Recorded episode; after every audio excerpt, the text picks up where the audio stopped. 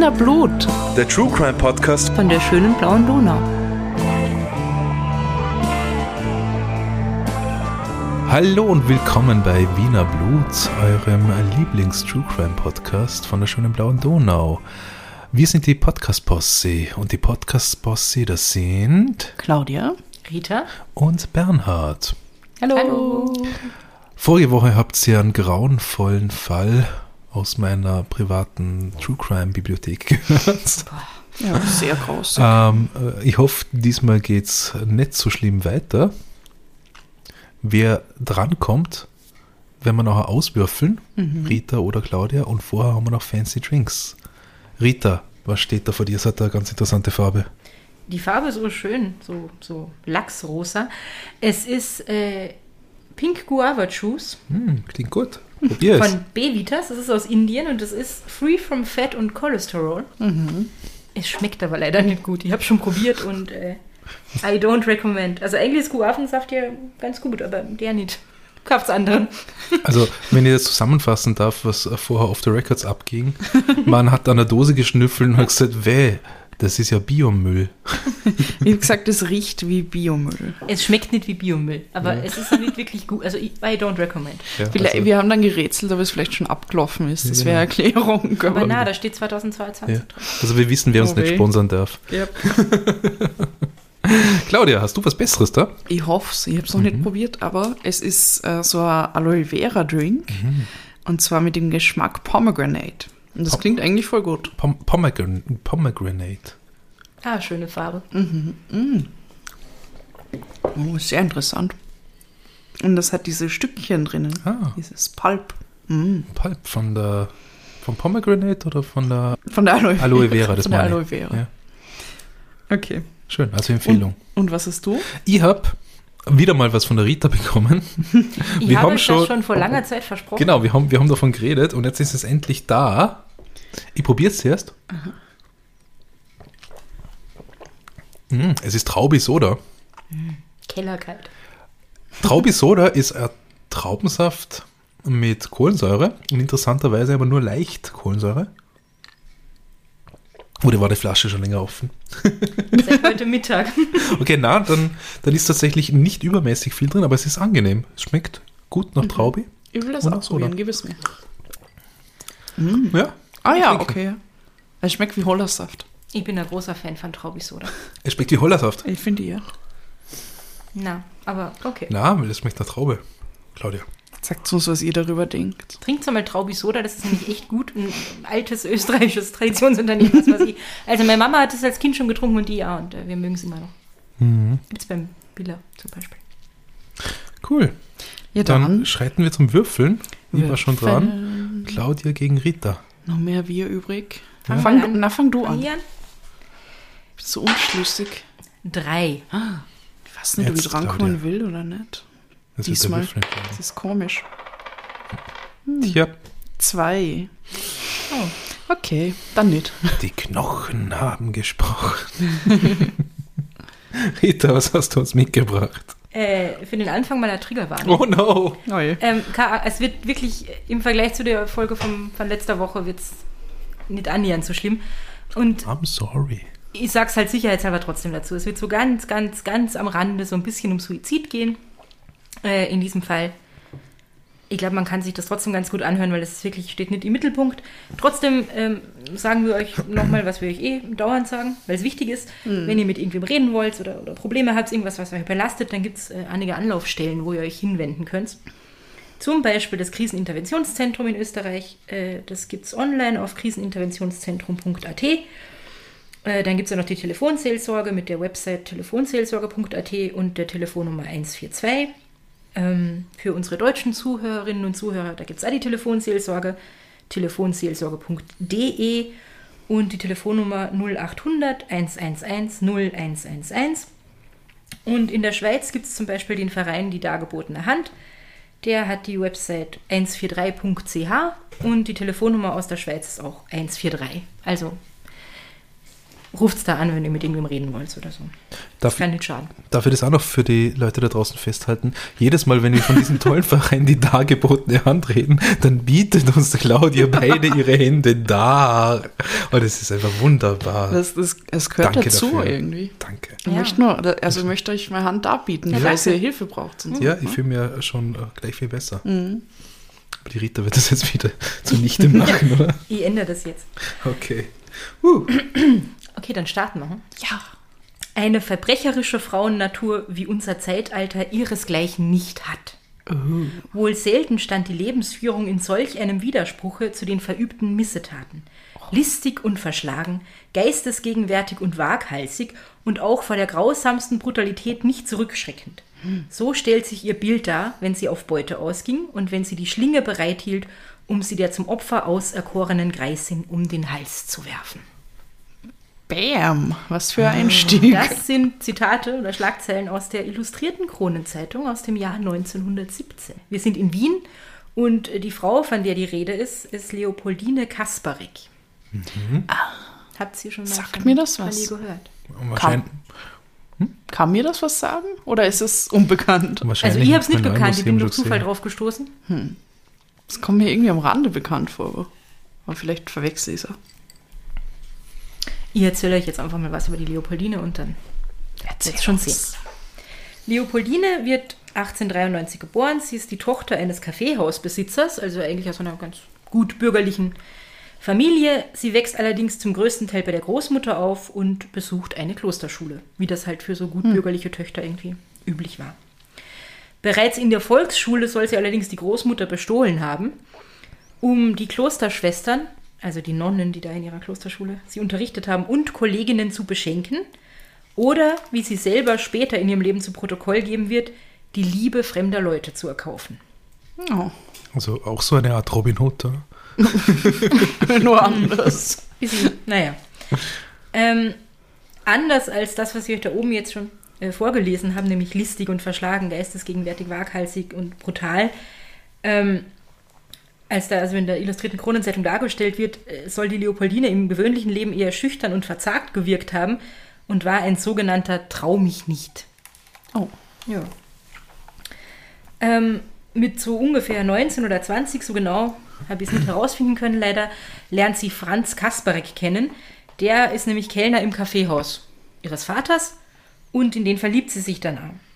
Ähm, 1914 heiratet denn das junge Paar und schon bald darauf bekommen sie auch ein Kind miteinander.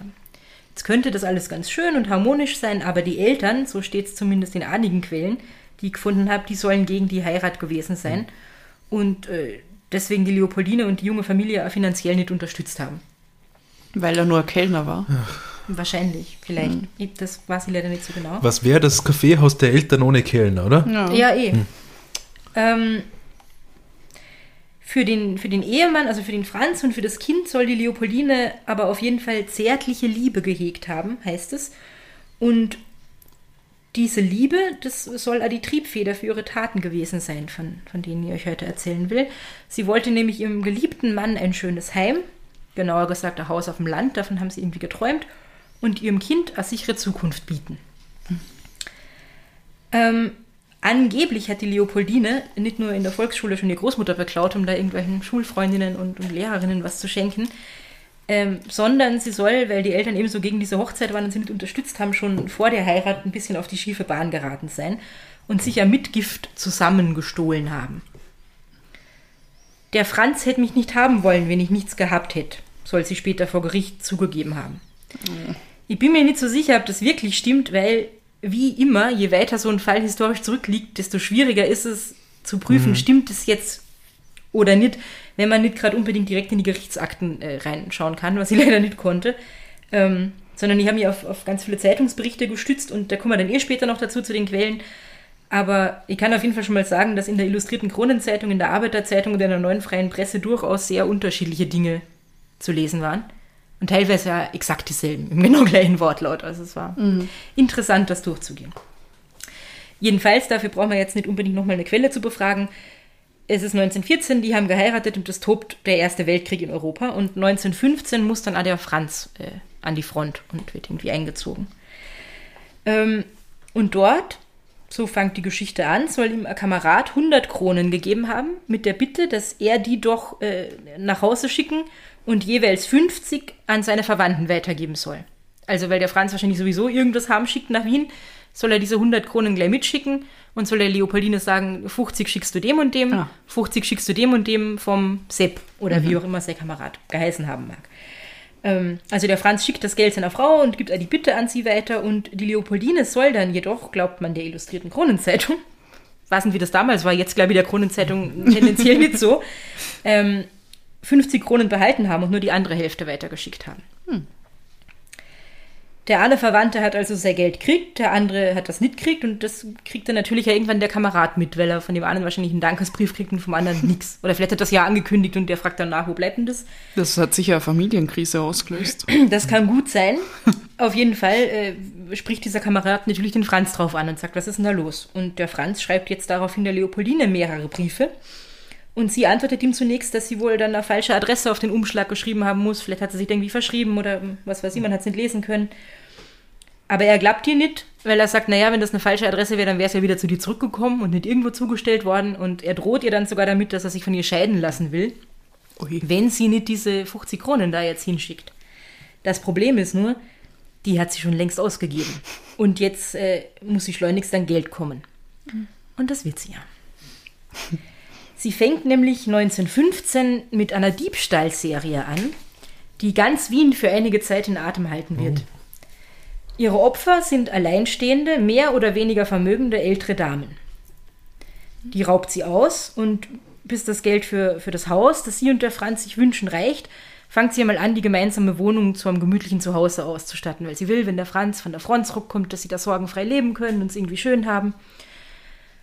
Und äh, kauft Möbel und, und Einrichtungen und dann muss sie natürlich ja den Nachbarn irgendwas erzählen, weil die kriegen das ja mit. Den Nachbarn erzählt sie also, dass sie eine kleine Erbschaft gemacht hat. Und jetzt ist der Franz ja nicht durchgehend an der Front, der hat ja manchmal so Heimaturlaub und die muss sie ja irgendwas erzählen. Dem Franz schreibt sie, dass sie eine Lotterie gewonnen hat. und da schreibt sie, erzählt sie ihm eine ganz, eine ganz seltsame Geschichte. Sie hat nämlich angeblich in der, in der Kollektur, also man den, den Lottoschein irgendwie Beim Soten. zum Beispiel, naja, dann immer, oder? Dann nehmen wir einen Arm Aber davor. Ja, bei den Nachfolgern vom Soten. Da hat sie ja ganz fremdes Kind äh, gebeten, dass es doch drei Nummern aus dieser Urne ziehen soll. Ähm, und auf die drei Nummern hat sie gesetzt und da hat sie tatsächlich ja zweimal gewonnen. Und angeblich hat sie ihrem Mann dann auch geschrieben, dass ihr Traum vom Haus auf dem Land, der rückt jetzt endlich in greifbare Nähe, weil sie eben diesen, diesen Lottogewinn gemacht hat. Sie hat aber Sorge, dass durch das Glück im Spiel jetzt das Glück in der Liebe ausbleiben könnte. Aber in Wirklichkeit, das äh, war es der Franz nicht. Der soll nämlich tatsächlich die ganze Zeit sehr ahnungslos gewesen sein, während er dann an der Front war. Hast es dann später. War dieser plötzliche Reichtum, unter Anführungszeichen, nicht auf den Lotteriegewinn zurückzuführen, sondern auf die kriminelle Energie von der Leopoldine. Sie wird schon bald, nämlich äh, schon Anfang des Jahres 1915, verhaftet und zu zwei Monaten Kerker verurteilt, bekommt jedoch Haftaufschub aus Rücksicht auf ihr Kind. Beziehungsweise wird sie viele der nun folgenden Straftaten begehen, während sie die Anklageschrift sozusagen schon in Händen hält und eigentlich nur darauf wartet, dass sie dann im Oktober irgendwie ihr, ihre Strafe antreten soll. Im Mai 1915 stiehlt sie ihrer Schwägerin Anna Nicolanda ein Sparbuch mit 300 Kronen. 300 Kronen? Das ist das viel? Wie? Wie? Und ja, was? ich habe hab nachgeschaut und äh, 50 Kronen habe ich herausgefunden, sind ungefähr 170 Euro Schilling. Also Euro. das heißt, 300 Kronen sind so ungefähr das, Das- Sechsfache davon. Wie viel ist denn das in Lire? Ein paar Millionen. Euro-Lehre. Ähm, viel, auf jeden Fall recht Ja. viel. Mhm. Genau. Wow.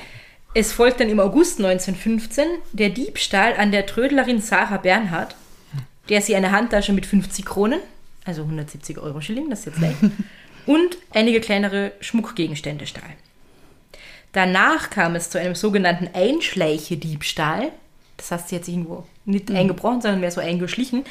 Bei dem Regimentsarzt Dr. Moritz Schmid am 10. Jänner 1916, wo sie unter Umständen, ah, da bin ich mir nicht so sicher mit den Quellen, einen Regimentssäbel aus dem Wartezimmer entwendet hat. Und Der war wahrscheinlich was wert, den hat sie dann halt versetzt oder so, im Pfandleihhaus gebracht. Danach, einen Tag später nur, verübte sie am 11. Jänner einen Ladendiebstahl bei der Trödlerin Johanna Kohn und der hat sie gleich 500 Kronen gestohlen. Also ganz Ui. ordentlich, ein Tausender ungefähr.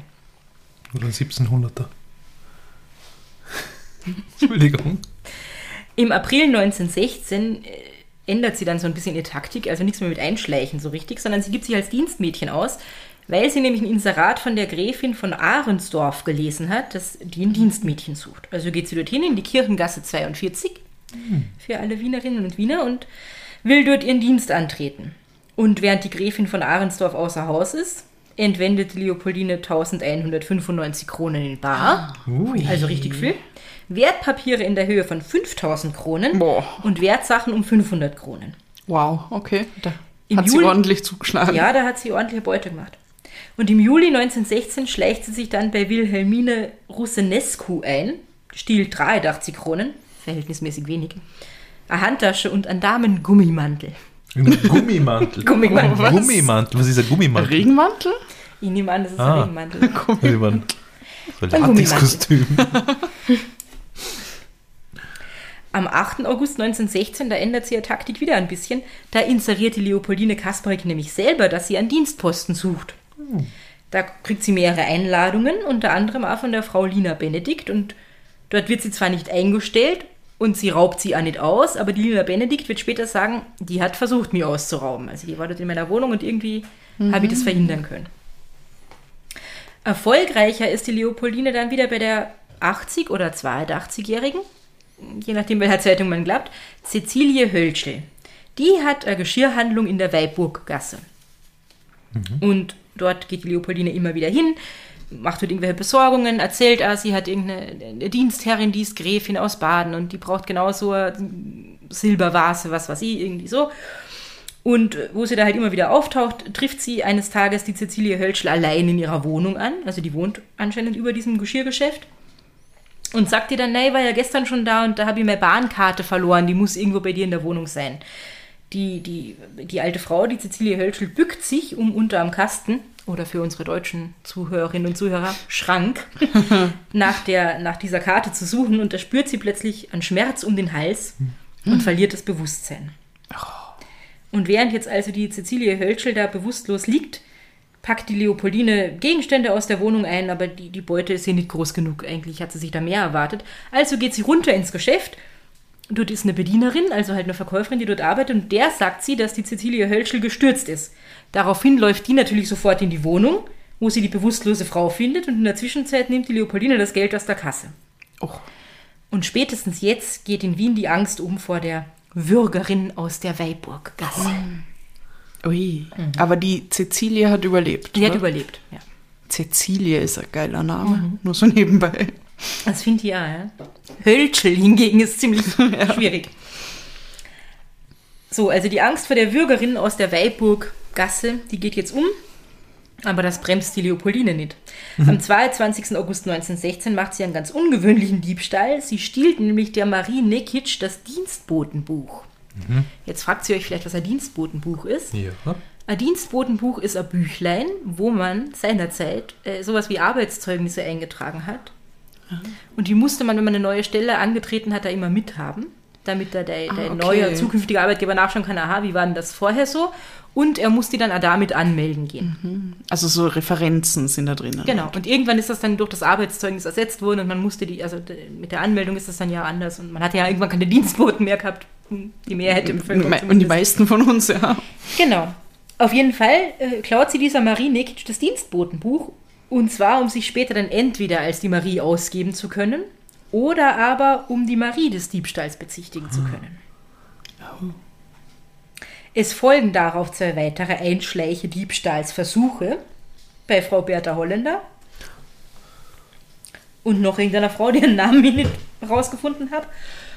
Und am 10. September 1916, da hat sie dann wieder das ganz große losgezogen. Da kommt es dann nämlich zum Raub bei der Stefanie von Mack. Die Gräfin von Mack hat ein Dienstmädchen gesucht, wieder in der Zeitung inseriert. Die Leopoldine hat das wieder gelesen. Geht dann dorthin, aber gar nicht, um selber sich irgendwie da zu bewerben, sondern um der Gräfin von Mack zu sagen, es gibt ja die Marie Nekic, das ist eine Arbeitskollegin von mir, also ein Dienstmädchen, und die hat mich schon bestohlen und ihre vorherigen Dienstgeber hat sie abbestohlen und ich bin mir sicher, die wird jetzt auch bei Ihnen auftauchen und sich da bewerben wollen, weil das ist genau ihr Beuteschema. Soll die nicht mit Ihnen gemeinsam da warten und die sagen Ihnen Bescheid, wenn das die Marie ist und dann wissen Sie, dass Sie die Wow. nicht einstellen sollen. So. Die Gräfin von Mack lasst sie in der Wohnung warten, ob denn jetzt diese besagte Marie Nikic auftaucht oder nicht. Und äh, das hätte sie lieber nicht tun sollen, weil die Leopoldine Kasperek würgt die Gräfin von Mack dann mit am Band von hinten, nimmt ihr die Ringe ab, stiehlt zwei Uhren, circa 40 Kronen, eine Standuhr und ein Thermometer vom Schreibtisch. Wow. Ich stelle mir jetzt vor, dass das vielleicht so ein galileisches Thermometer ist, so ein fancy Ding oder so. Vielleicht. Jedenfalls, sie geht dann mit der Beute von dannen und die Gräfin schafft es irgendwie, sich zur Tür zu schleppen und um Hilfe zu rufen, wird dann gefunden, überlebt das zum Glück auch. Aber wie perfide ist das denn? Das Zu ist ziemlich abgefahren, Hey, ne? bleib da und die sagt dir dann Bescheid, wenn diese Betrügerin kommt. Das ist raffiniert. Sie ist schon da. Es ist total irre. Unterdessen gelingt es der Leopoldine, oder wie ich in meinen Notizen geschrieben habe, Leopoldinge, super Typo, bei einem Juwelier in der Landstraße eine goldene Herrenuhr im Wert von 170 Kronen herauszulocken und damit zu verschwinden. Also vielleicht war sie ja ganz charmant und hat ihm irgendwie, na, kann ich sie hier mal anprobieren und die will sie meinem Mann an die Front schicken, was weiß ich, was sie ihm erzählt und auf jeden Fall hat sie sie ihm geklaut. Doch die Gier, die immer größer wird, das merkt man ja. Also jetzt geht sie schon zum Juwelier und, und bequatscht den und da ist ihr die Beute zu gering und, und Sie eskaliert voll. In Kauf, Ja, genau. weil sie es kann. Also diese Gier wird ihr immer mehr zum Verhängnis. Spätestens da, wo sie versucht, ein gestohlenes Sparbuch, auf dem 200 Kronen sind, zu fälschen, so dass dann da 1200 Kronen angeblich drauf sind. Ah, ja. Und dieses Sparbuch, das gibt sie am Händler, bei dem sie Möbel eingekauft hat. Bin ich ganz sicher, entweder um diese Möbel zu bezahlen, obwohl ich nicht weiß, wie der ihr Sparbuch einlösen soll, oder die wahrscheinliche Variante als Pfand, weil sie halt sagt, na nimm erst mal mein Sparbuch und die zahl die dann. Weil sie ist immer noch nicht damit beschäftigt, das Haus schön her, also die Wohnung schön herzurichten dann für, für ihre Familie. Naja, da war ja noch. Genau. Diesem Händler fällt aber auf, dass da irgendwas nicht stimmen kann, dass das gefälscht sein muss und der meldet das der Polizei. Und die Polizei denkt sich, na, dem gehen wir mal nach und wirklich geht, kommt ein Beamter in die Wohnung von der Leopoldine. Und dort wird erst einmal die Zimmertür zugesperrt, weil er will die Leopoldine jetzt da festhalten und erst einmal gleich auf der Stelle befragen. Und während er da mit ihr reden will, hört man plötzlich im Nebenzimmer ihr kleines Kind schreien. Ich glaube, das ist noch nicht einmal ein Jahr alt oder ein Jahr alt oder so. War es ja nicht ein Junge oder ein Mädchen. Und, und sie ist dann also, ah, mein Kind. Und aus Mitleid mit, mit der jungen Mutter gestattet man ihr halt auch, dass sie jetzt nach dem Kind schauen kann, weil die wollen sie dann nicht befragen, wenn das Kind neben, nebenan weint. Und sperren die Tür wieder auf.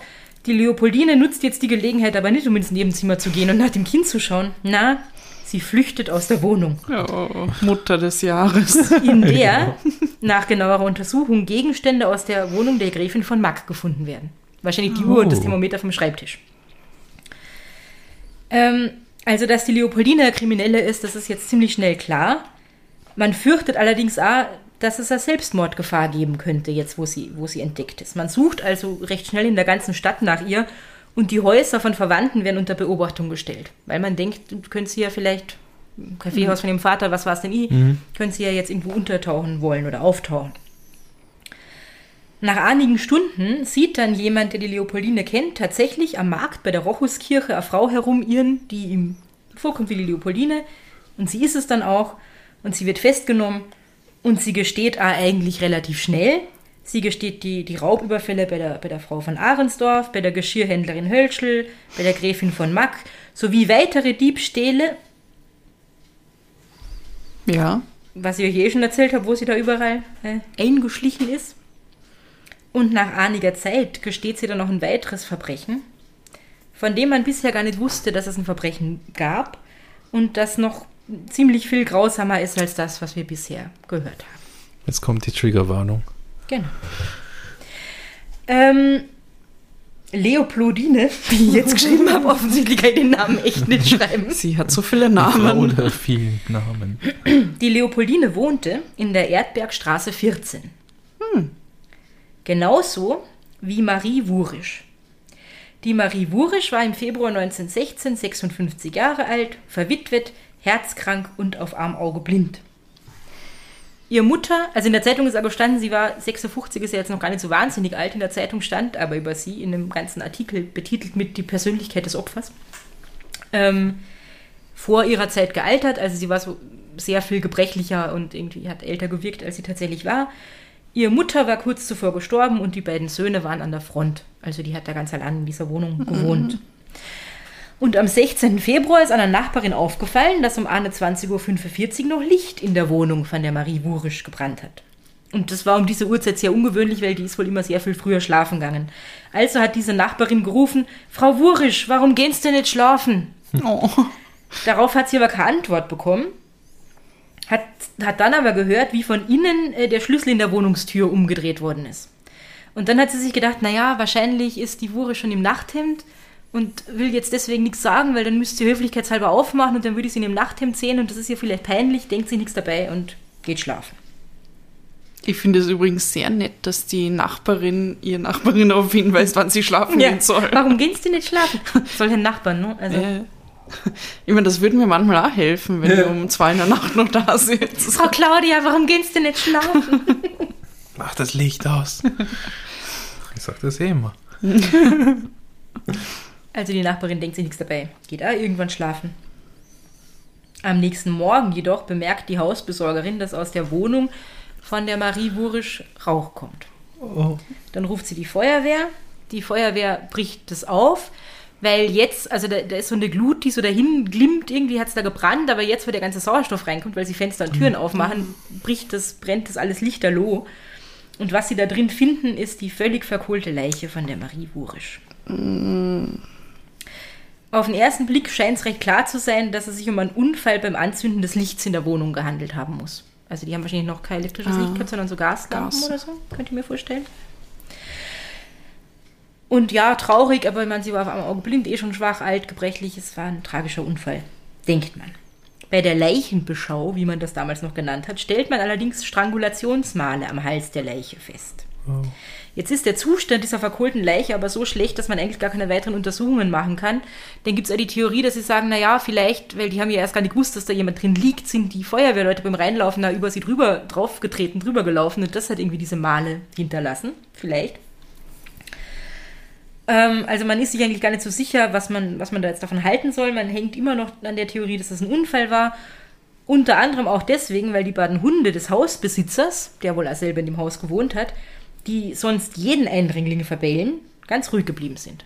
Also sagt man, da wird schon mal niemand eingebrochen sein, wenn die irgendeinen Fremden im Haus gesehen hätten, hätten die Hund sicher Krawall gemacht. Und so werden die Nachforschungen zum Tod von der Marie Wurisch relativ bald eingestellt. Bis zu jenem Tag, an dem eben die Leopoldine Kasparek in der Haft verhört wird und folgenden Tathergang schildert. Sie habe sich am Abend des 16. Februar in die Wohnung der Marie Wurisch geschlichen, um einen Diebstahl zu begehen. Möglicherweise hat sie da gewusst, dass die Marie Wurisch nach dem Tod von ihrer Mutter eine kleine Erbschaft gemacht hat und äh, dass ihr einige Tage zuvor einer von ihren Söhnen 300 Kronen mit der Post geschickt haben soll.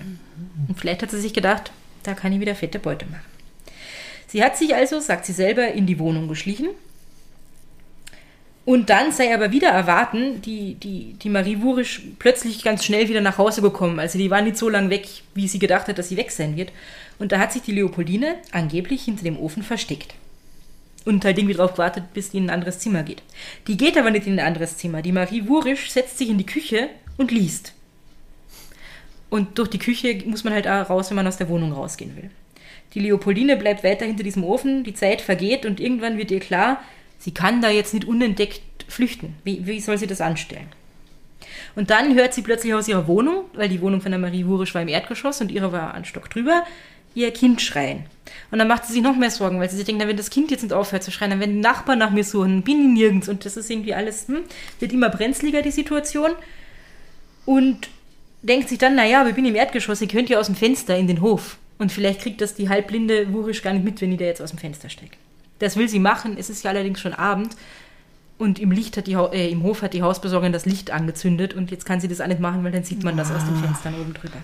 Damit. Jetzt bleibt ihr eigentlich nur ein einziger Ausweg, nämlich durch die Küche, vorbei an der Marie Wurisch. Damit die Marie Wurisch sie nicht erkennt, sagt die Leopoldine, hat sie ihr das Halstuch um Hals und Kopf gewickelt und die Enden in den Mund gesteckt. Und also wirklich nur, weil sie nicht wollte, dass die sie sieht, dass die sieht, wer da aus ihrer Wohnung raus. Entschuldigung, Entschuldigung, was? Sie ist der alten Frau? Sich selber. Also sie, oder sie hat sich damit getarnt? Nein, nein, der alten Frau. Also, Ach sie, hat, so. also sie ist auf die losgegangen von hinten. Von okay, hinten, das habe ich nicht vorbei, mal ganz in ihrer klar. Küche, hat Okay. ein Halstuch um, das nimmt die Oh. Leopoldine, stülpt ihr von hinten so über Kopf und Hals, Ja. steckt ihr die Hände in den Mund und will rauslaufen. Die Marie, Wu- es wäre eigentlich viel schlauer gewesen, das fällt mir jetzt erst auf, wenn sie sich selber irgendwas über den Kopf gezogen hätte. Aber dann andererseits, vielleicht hat sie so fancy Klamotten getragen, dass man sie erkannt hätte. I don't know, auf jeden Fall. Die Marie Wurisch, die jetzt ein Halstuch über Kopf und Hals hat, äh, die, die versucht sich zu wehren und dabei sei sie zu Boden gestürzt, sagt die Leopoldine. Die Leopoldine entkommt auf jeden Fall in ihre eigene Wohnung, beruhigt ihr Kind und sitzt dann dort und wartet auf Hilferufe, weil sie sich denkt, na, jetzt wird die Wurisch nach Hilfe rufen und dann wird schon irgendwie auf den Nachbarn runtergehen und dann wird sie sagen, sie ist überfallen worden und ich bin mehr oder weniger fein raus. Sie hört aber keine Hilferufe und zwar sehr lang nicht. Und dann denkt sie sich, na, jetzt geh nochmal nachschauen, geht nachschauen und findet dort die Leiche. Sagt sie wohlgemerkt. Wir wissen überhaupt nicht, so. ob das so stimmt. Ne? Stimmt.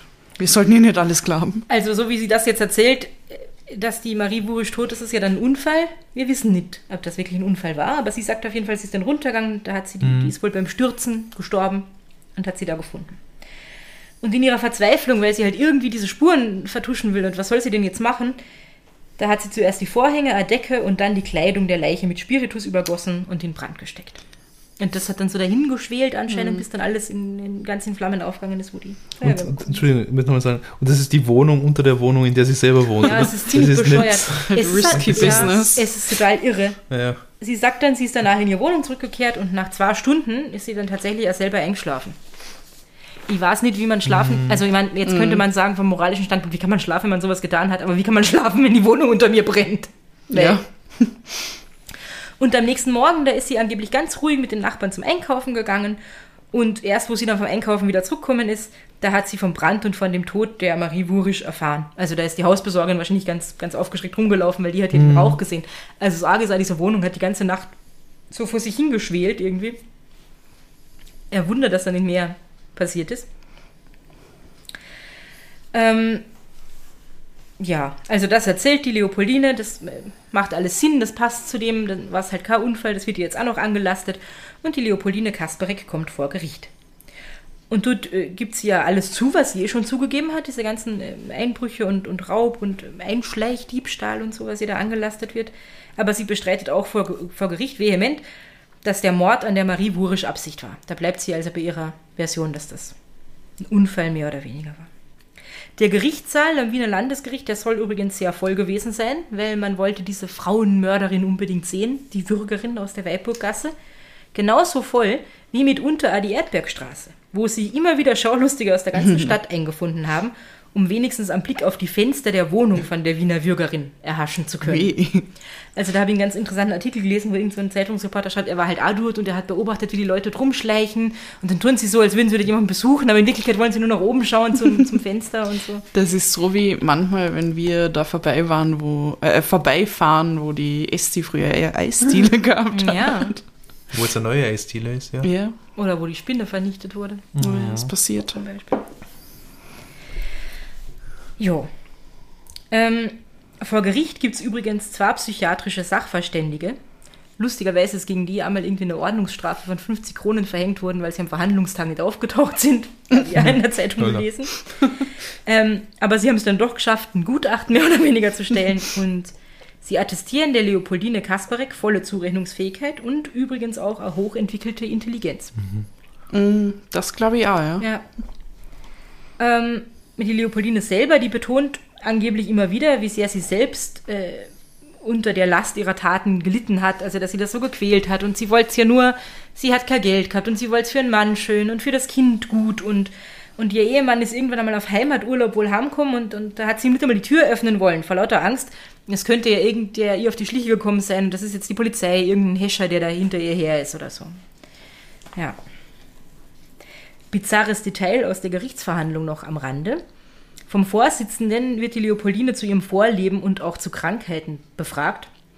Und da hat sie wohl gesagt, sie hat Scharlach gehabt als Kind und daher jetzt ein leichtes Herzleiden und Nervenbeschwerden. Daraufhin fragt der Vorsitzende sie, wie sich denn diese Nervenbeschwerden äußern und sie sagt, ich bin verbittert und sehr leicht aufgeregt.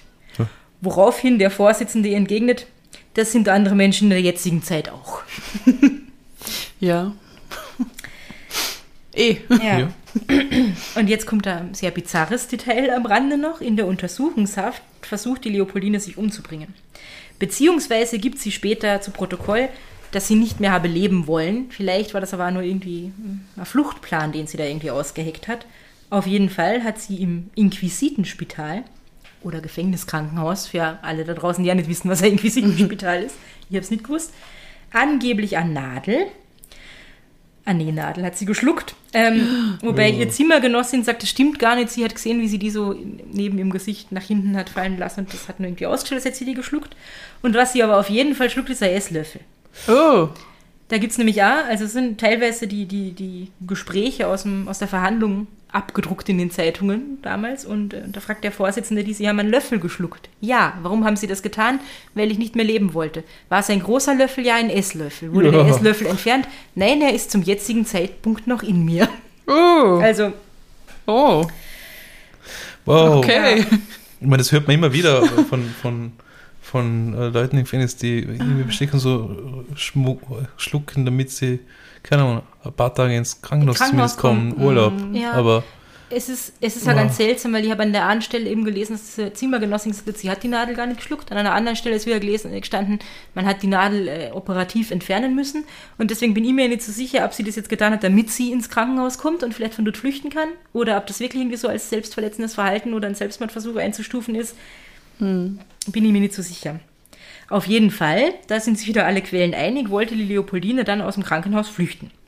Laut ihrer Aussage wurde sie von einer Mitgefangenen dazu angestiftet. Die Mitgefangene erzählt es natürlich genau andersrum und sagt, sie hat mir angestiftet. Die Mitgefangene war übrigens Rosa Singer, mit der war sie irgendwie zusammen im, im Krankenzimmer. Und die Leopoldine, äh, die bittet die Schwester Judith, angeblich schon ein bisschen ältere Schwester, die man vielleicht leichter über, überwältigen könnte, um Herztropfen, weil sie ja so ein leichtes Herzleiden hat. Und dafür muss die Schwester Judith auf den Gang rausgehen zum Medizinschrank. Der Plan ist, dass die Leopoldine ihr jetzt folgt, ihr Verbandsmaterial in den Mund steckt, um sie am Schreien zu hindern, ihr dann die Schlüssel wegnimmt, ihren Mantel anzieht und über den sogenannten Freiheitsgang entwischt. Gang in die Freiheit. Genau. Und die Leopoldine sagt, das war alles der Plan von der, von der Rosa Singer. Die hat gesagt, mach das doch so, nimm den Mantel und hm, das wird schon funktionieren. In Wirklichkeit passiert dann aber Folgendes. Die Rosa Singer kriegt entweder kalte Füße oder will die Leopoldine in die Scheiße reiten oder was auch immer, ruft genau in dem Moment eine Wärterin und bittet sie um ein Glas Wasser. Die kommt rein und die Leopoldine kann gar nichts tun, weil ja jetzt diese Wärterin Oh. auch noch da ist. Dieser Snitch. Genau. Die Rosa Singer hat dann irgendwann gesagt, die Leopoldine hätte wohl auch gesagt, also man hat die Leopoldine dann gefragt, so muss sie eigentlich erzählen, ob sie diese Schwester Judith ersticken wollte mit dem Verbandsmaterial. Und äh, dann sagt die Leopoldine, nein, ich wollte sie nur zum Schweigen bringen, dass sie nicht schreien kann. Und die Rosa Singer erzählt dann aber wohl, dass die Leopoldine angeblich gesagt haben soll, naja, aber die Schwester Judith, die ist eh schon ein bisschen älter und gebrechlich und das kann ganz leicht sein, wenn wir dir dieses Zeug in den Mund stopfen, dass die einen Herzinfarkt kriegt. Und mir ist eh schon alles wurscht, weil mehr als die Höchststrafe kann ich gar nicht mehr kriegen. Aber ah, da, also erstmal wissen wir natürlich nicht, ob diese Rosa Singer die Wahrheit sagt und dann bin ich mir nicht sicher, ob in der Zeitung steht, was die wirklich gesagt hat. Als Vorsichtsmaßnahme auf jeden Fall nach dem ganzen Scheiß muss die Leopoldine bis zur Verhandlung beständig eine Zwangsjacke tragen. Der Gummimantel. Man kommt wieder zum Einsatz. Gut, dass sie den schon hat, gell? Schließlich und endlich soll die Leopoldine Kasparek dann zum Tod durch den Strang verurteilt werden. Oh. Sie erhält aber letztendlich eine Begnadigung durch Vom die Kaiser. Kaiser. Ja. Und das wird umgewandelt in eine lebenslange Haftstrafe bzw. schweren Kerker. Mit einem Fasttag alle Vierteljahre und Absperrung in dunkler Zelle am 16. Februar eines jeden Jahres. Also dem Tag, wo sie die Marie Wurisch umgebracht hat. Allerdings verbringt die Leopoldine nicht allzu viel Zeit in der Haft, denn am 8. Mai 1921 ist im Bezirksboten für den politischen Bezirk Puck an der Leiter zu lesen, vor einiger Zeit ist in der Strafanstalt Neudorf die Frauenmörderin Leopoldine Kasperek während der Abbüßung der über sie verhängten Strafhaft gestorben. Oh. Ich weiß leider nicht woran. Ich weiß auch nicht, was mit dem Kind passiert ist. Was sie? 28 oder so, circa. Ja, Wow. kommt hin. Also sie ist leider auch nicht Sehr besonders alt geworden. Ja. Obwohl vielleicht ist es im schweren Kerker besser, wenn man nicht alt wird. Ich weiß nicht. Ja, Das war definitiv lebenslänglich. Diesmal ja. das stimmt. Und das war die Geschichte von Leopoldine Kasparek. Das war toll. Weird shit. Wow. Ja, äh, ein krasser Fall. Zu meinen Quellen vielleicht noch kurz. Ich habe es eh schon angedeutet. Ich habe sehr viel, ähm, dankenswerterweise gibt es das im Archiv von der Österreichischen Nationalbibliothek, gestöbert und habe aber sehr viele Stunden damit verbracht, irgendwelche Zeitungen von 1916 und 1917 in Fraktur zu lesen. das war fun, aber anstrengend. Und äh, die widersprechen sich tatsächlich oft. Also manchmal habe ich beim Lesen von so Zeitungen, manchmal drucken die einfach das gesamte Verhandlungsprotokoll ab, das ist cool. Manchmal hat man das Gefühl, die erzählen dir jetzt irgendein Märchen. da, überhaupt, wenn es darum geht, die Persönlichkeit des Opfers, die Vorgeschichte von der, von der Leopoldine und so. Das ist alles nicht so richtig fundiert, hat man so das Gefühl, manchmal. Auf jeden Fall habe ich gelesen, unter anderem das Linzer Volksblatt, die Neue Freie Presse, die Arbeiterzeitung, die Illustrierte Kronenzeitung, das Fremdenblatt, Wiener Bilder und interessanterweise zwei Artikel aus der Oamaru Mail, das ist eine neuseeländische Zeitung, die da damals auch darüber berichtet hat, Wow. die allerdings, glaube ich, geschrieben haben, dass sie mehrere Menschen umgebracht hat und, äh, und geflüchtet ist. Also ganz absurde Dinge, die überhaupt nicht passiert sind anscheinend. Und die Lima Sunday News.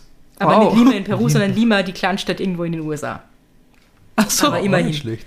Okay. Und dann gibt es noch den, den Blog unknownmisandry.com, ähm, wo auch einiges über die Leopoldine zu finden war. Äh, hauptsächlich eine Zusammenfassung von dem, was eh in den Zeitungen nachstand. Allerdings wird sie dort als Austrian Serial Killer gelistet, was ja schon mal nicht so viel Sinn macht, wenn sie nur diese eine Frau vielleicht vorsätzlich umgebracht hat. Also, ja, Wow. Und wie hast du sie gefunden? ich kann mich tatsächlich nicht mehr erinnern. Oh, okay. Das war da dieser Name, oder wie? Ja, ich habe irgendwas gegoogelt, eh beim Recherchieren und dann bin ich irgendwann auf diese Leopoldine gestoßen. Ich glaube sogar beim Recherchieren für die Josephine Luna. So. Und dann hat das spannend geklungen, die, die Würgerin von der Weilburggasse und davon habe ich noch nie was gehört. Was, was ist das? Und ja, Wow. Cooler Fall. Voll cool. Und äh, du hast es eh schon gesagt, ich habe es angenommen, ordentlich was zum Recherchieren. ja, es ist Stunden, nicht so leicht. Also wenn die sich echt widersprechen und du hast nichts, nix, wo du nochmal prüfen kannst, was stimmt denn jetzt irgendwie und, und wo einigen sich die drauf. Ähm, dann, also muss man, ich finde halt bei dem Fall muss man so viel mit Vorsicht genießen. Erstens, was in der Zeitung steht, zweitens, was sie selber erzählt. Mhm. Und man hat halt bei so vielen Dingen nur das, was sie selber erzählt. Mhm. Und das Opfer kann nichts mehr dazu sagen. Das Opfer kann nichts mehr Fall. dazu sagen, ja. Ich kann mir das ganz gut als Film vorstellen. Mhm. Und zwar so als so, so 50er Jahre Verfilmung. Aber es So. spielt, Schon- Herr 19, Hitchcock. Es spielt im Ersten Weltkrieg. Ja, eh. Aber verfilmt in den 50ern. In den 50er Von Jahren. Ach so, das, ist, okay. das ist schon so, so also ich, ich, ich stelle mir so vor, in so äh, alt, alt, also wenn jetzt von einem Spielfilm. Bin, So Schwarz-Weiß auf jeden Fall. Schwarz-Weiß-Bilder mit Ach, dem äh, den würde ich mir nicht im anschauen. Ersten Weltkriegs Wien. Aber ich weiß nicht, ob man das sehen müsste dann unbedingt. Ich kann mir das gut vorstellen, weil, also du kennst ihn wahrscheinlich nicht, Claudia, weil du magst ja alte Filme nicht so gern. Aber vielleicht kennst du den, Bernhard. Kennst du den Film Gaslight mit Ingrid Bergmann? Nein, Der aber ist- kommt davon das Gaslighting? Ja, tatsächlich, das ist total spannend. Ah, ja. Der Begriff Gaslighting kommt daher. Und das ist ja ein Film, der in den 30ern oder 40ern gedreht worden ist, aber äh, Anfang des 20. Jahrhunderts irgendwie spielt, glaube ich. Und da geht es darum, dass diese Lady Esther irgendwie in den, in den Wahnsinn getrieben werden soll, irgendwie. Mit dem Gaslight nämlich. Und da kommt der Begriff Gaslighting her. Und im Stil von dem Film, für alle, die den halt irgendwie schon mal gesehen haben, könnt ihr mir das auch ganz gut vorstellen. Gibt es ein bösartiges Dienstmädchen in dem Film übrigens. Und das ist die junge Angela Lansbury. Immer wenn sie Krimis, Krimis schrieb. Mord ist ihr Hobby. Ja, genau. Ja, unser Sa. Also, ich hätte auch gerne einen Film, aber nicht in Schwarz-Weiß, bitte, weil das kann ich mir nicht anschauen. Das ist so, ich weiß nicht, das langweilt mich. Okay. I'm sorry, ich weiß auch nicht warum. Also in Farbe, aber alles andere ist mir egal. Nachkoloriert. Nachkoloriert. ja, Technicolor. Von, von, von mir aus. Und ich glaube, das ist sehr spannend. Und was wollte ich noch sagen? Ich finde so, also ich finde das Motiv spannend irgendwie, weil, weil du ja angedeutet hast, okay, das ist was, wo sie vi- vielleicht von sich selber sagt, sie macht das aus Liebe und sie will dadurch irgendwie ihren, ihren Ehemann halten und es hat schon damit angefangen, dass sie halt von ihrer Großmutter geklaut hat, damit sie sich die Liebe von ihren Freundinnen und was sie den Klosterschwestern erkauft und sowas. Aber für mich klingt das eher, also wenn, wenn ich mir diese Timeline so anschaue, als wäre sie einfach als wäre das ein Zwang in ihr drin. Als wäre sie immer gieriger geworden. Ja, und Als, als wäre das wirklich eine Zwangshandlung. Hm. Also etwas, das sie tun muss, irgendwie. Das kann auch gut sein. Und mit dem sie nicht aufhören kann. Und vielleicht also, hat sie es für sich selber ja so gerechtfertigt, okay, weil Mhm. sie hätte ja, ich meine, ich weiß nicht, das war der Erste Weltkrieg, das war sicher nicht lustig. Und vermutlich Ja. hat sie nicht viel Geld gehabt und wahrscheinlich hat sie Essen gebraucht für das Kind und was weiß sie, aber was sie in Wirklichkeit gekauft hat, Mhm. war Möbel, ganz viele Möbel. Das ist wahrscheinlich nicht das, was sie am dringendsten gebraucht hat, aber wahrscheinlich hat sie das ja gar nicht, vielleicht hat sie es, also das wird zu dem passen, wenn sie es nicht getan hat, weil sie es braucht, aus Not, sondern aus Zwang und dann nicht gewusst hat, was mache ich jetzt eigentlich damit und dann, naja, dann Kaffee, Möbel Mist und bauen. Für, fürs eigene Gewissen irgendwie zu sagen, na, weil ich es dem, dem Ja. Franz irgendwie schön mache. ja, genau. Also, Ja. könnte sein. Das wäre ein wunderbarer Titel für die Folge. Alles aus Liebe. Das ist ein toller Song. Jo. Ja. Also wenn der Film mir dann noch ein bisschen darüber verratet, warum sie das alles tut, dann wäre das perfekt. Mhm. So eine eindeutigere Antwort da. Ja. Ich weiß zwar nicht, wie der Film das beantworten will, aber Also das wäre sicher spannend, auf jeden Fall. Und dann stelle ich mir aber spannend vor, so diese alten Gräfinnen und so, Mhm. wo aber ja eigentlich der ganze Adel schon total den Bach runtergeht und bald gibt es eh irgendwie keinen Kaiser mehr und so. Mhm. So am Ende. Und äh, vielleicht könnte man es auch mischen mit so ein bisschen Eindrücke von der Front, wo der Franz währenddessen rum, Oh ja. Mhm. rumsteigt und so. Vielleicht müsste es ein Mehrteiler sein. Ein Historien, Drama, Schinken über Wien im Ersten Ja. Weltkrieg oder so. Aber es ist schade, weil sie hat anscheinend sehr viele Ressourcen gehabt und sie war sehr intelligent. Also und sie hat sich ja wirklich in Situationen da total schnell was überlegen können, was dann auch Sinn gemacht hat am Ende. Also das ist schon eigentlich ein Asset, das sie da gehabt Ja. hat, aber sie hat das nicht auf falsch eingesetzt. Man hatte das ja attestiert. Mhm. Hochintelligent. Ähm, was übrigens ganz widerlich ist in der Berichterstattung, klingt es nämlich so, als wäre das ja total äh, abgefahren, dass eine Frau so eine hochentwickelte Intelligenz hat. Was? How can that be? ähm, ja. Man hat, man hat irgendwie gesagt, so ja, ist es nicht irgendwie, also sie folgt irgendwie kam Trieb und, und, und man weiß eigentlich ja gar nicht so richtig, warum. Also aus dem Gutachten wird man nicht schlau, was da jetzt so richtig dahinter stecken soll. Naja, aber es ist vielleicht der Trieb, einfach immer mehr Wenn Sachen so haben Zwang zu ist, wollen ja. und Hm. reich zu sein. Ja. Ja. Wow. Ja, cooler Fall. Mal wieder ganz was anderes. Gott sei Dank. mehrere, mehrere so grauenhafte Fälle nacheinander. Ich meine, das ist auch grauenhaft.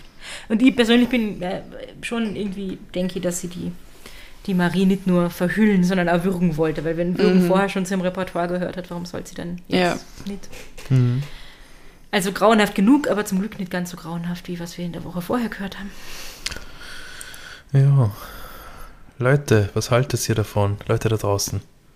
Sagt es uns. Wollt ihr den Film sehen? Oder nicht? Soll Angela Lansbury mitspielen? Lebt Soll die er- Frau noch? Ich glaube, ich glaub, das geht nicht. Soll er in Schwarz-Weiß sein oder in Farbe? Ja. Mögt ihr Schwarz-Weiß-Filme? Hat jemand Gaslight gesehen? Findet ihn auch so toll wie Ja, Fragen über Fragen. genau. Die können sie uns stellen. Auf unseren Kanälen. Ja. Zum Beispiel auf Instagram, at podcastposse oder auf Facebook und Twitter, at thepodcastposse. Mhm. Ähm, oder ihr schaut auf unserer Website vorbei, da gibt es ein Kontaktformular, www.podcastposse.at. Oder ihr schreibt es ans Possiphon oder schickt eine Sprachnachricht oder ein Video per WhatsApp, Signal, Telegram und Good Old SMS an die Nummer 0043 677 634 662 63. Und wenn ihr keine Fragen habt, aber nett sein wollt zu uns, dann schreibt doch ein Review für uns. Zum Beispiel bei Apple Podcasts, weil ich glaube, sonst gibt es gar nicht so viele Möglichkeiten. Aber wir freuen uns immer über nette Reviews. Ja, genau. Ja, dann. ja, dann. Jetzt bist du dann bald dran wieder, Claudia. Wir sind sehr Oh. gespannt. I'm looking forward to it. Okay. Bis dahin. Habt's euch lieb und habt's uns gern. Bye bye.